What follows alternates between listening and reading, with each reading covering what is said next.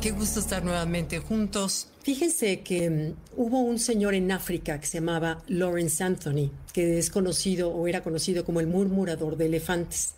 Este señor vivía en una zona de la tribu Zulu, de la tribu donde en un pueblo que se llamaba Tula Tula.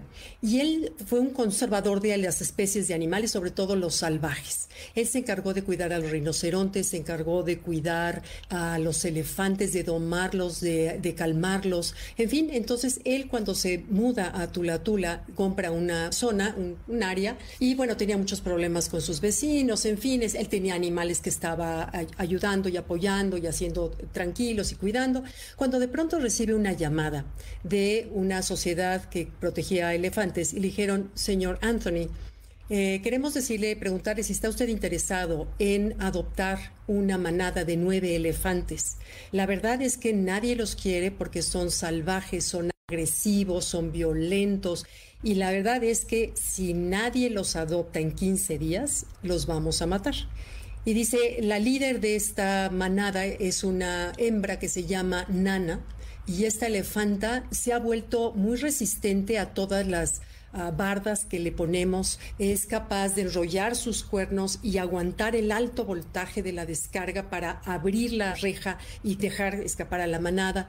Y la verdad es que ya no sabemos qué hacer con ellos, nadie los quiere y son muy destructores. Y, a Lawrence le llama la atención, a Lawrence Anthony le llama la atención dos cosas. Uno, que los iban a matar, siendo un amante de los animales salvajes, eso lo conmovió. Pero dos, le conmovió la valentía de la elefanta líder de Nana para poder aguantar descargas que son de hasta 8000 volts, que pueden literalmente matar un elefante o aventar un elefante y ella los aguantaba con tal de liberar a su manada. La razón por la que se habían vuelto tan agresivos es que años atrás los seres humanos habían matado al resto de su manada, dejando a un bebé sin su mamá, recién nacido y a otros bebés sin sus mamás. Entonces, ahora sí que los animales no habían sido agresivos, sino el ser humano los logró hacer agresivos a través del maltrato. Entonces, bueno, él con mil broncas económicas, territoriales, con los de la tribu, de cerca, etcétera, llega un día y le dice a su gente que trabaja con ellos, le dicen, pues, ¿qué creen? Vamos a adoptar una manada de nueve elefantes. Bueno, le dijeron, ¿estás loco? Y los convenció y trabajaron rápidamente durante 15 días para acercar en la zona de terreno con una reja eléctrica de 8000 volts preparados para recibir a la manada. Llega la manada y por supuesto Nana se muestra violenta, agresiva y la primera noche vuelve otra vez a romper la reja y escapan. Lawrence ya no sabía qué hacer porque trató todos los métodos, trató todos los métodos para conservarlos hasta que un día, o sea, no podía con ellos, no podía con ellos de lo agresivo, de lo violento, no había manera siempre se escapaban y había que ir a buscarlos y era todo un rollo. Hasta que un día le dice a su esposa, le dice, ¿sabes qué? Me voy a ir a vivir con ellos. Y la esposa le dijo, ¿cómo? Sí, tengo que vivir con ellos día y noche para entenderlos, para que me conozcan. Entonces monta una tienda de campaña dentro del campamento pegada a los elefantes y empieza él a darles de comer, empieza a tocarles la armónica durante el día, empieza a platicarles, asumiendo que le entendían y empezaron, notó que empezó a calmarse la manada. Un día, Nana, la líder, le envuelve la trompa en el cuello y sus asistentes que estaban en ese momento ahí, de inmediato tomaron los rifles y apuntaron hacia Nana.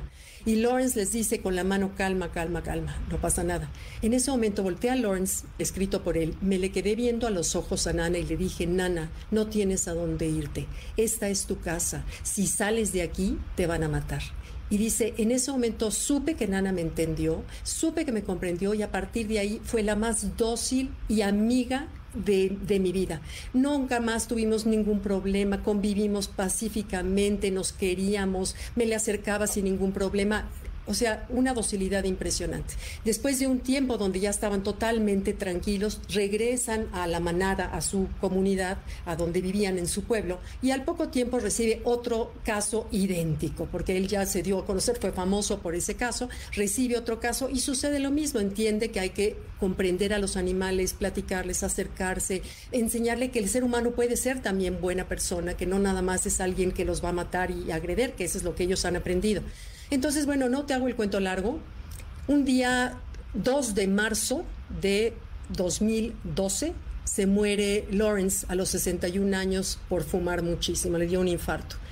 estando las dos tribus fuera a kilómetros donde Lawrence vivía en Tula Tula, él muere un día 2 de diciembre y el día 7 de diciembre llegaron las dos manadas, una de un lado y otro lado, y le dieron vueltas a su casa, que es la manera en que los elefantes honran a sus muertos. Los elefantes hacen muchos rituales alrededor de los muertos, aunque no sean de su manada, si es un elefante, son muy sensibles a la muerte. Entonces la gente se pregunta, ¿cómo supieron estas dos manadas a kilómetros de distancia que su protector había muerto?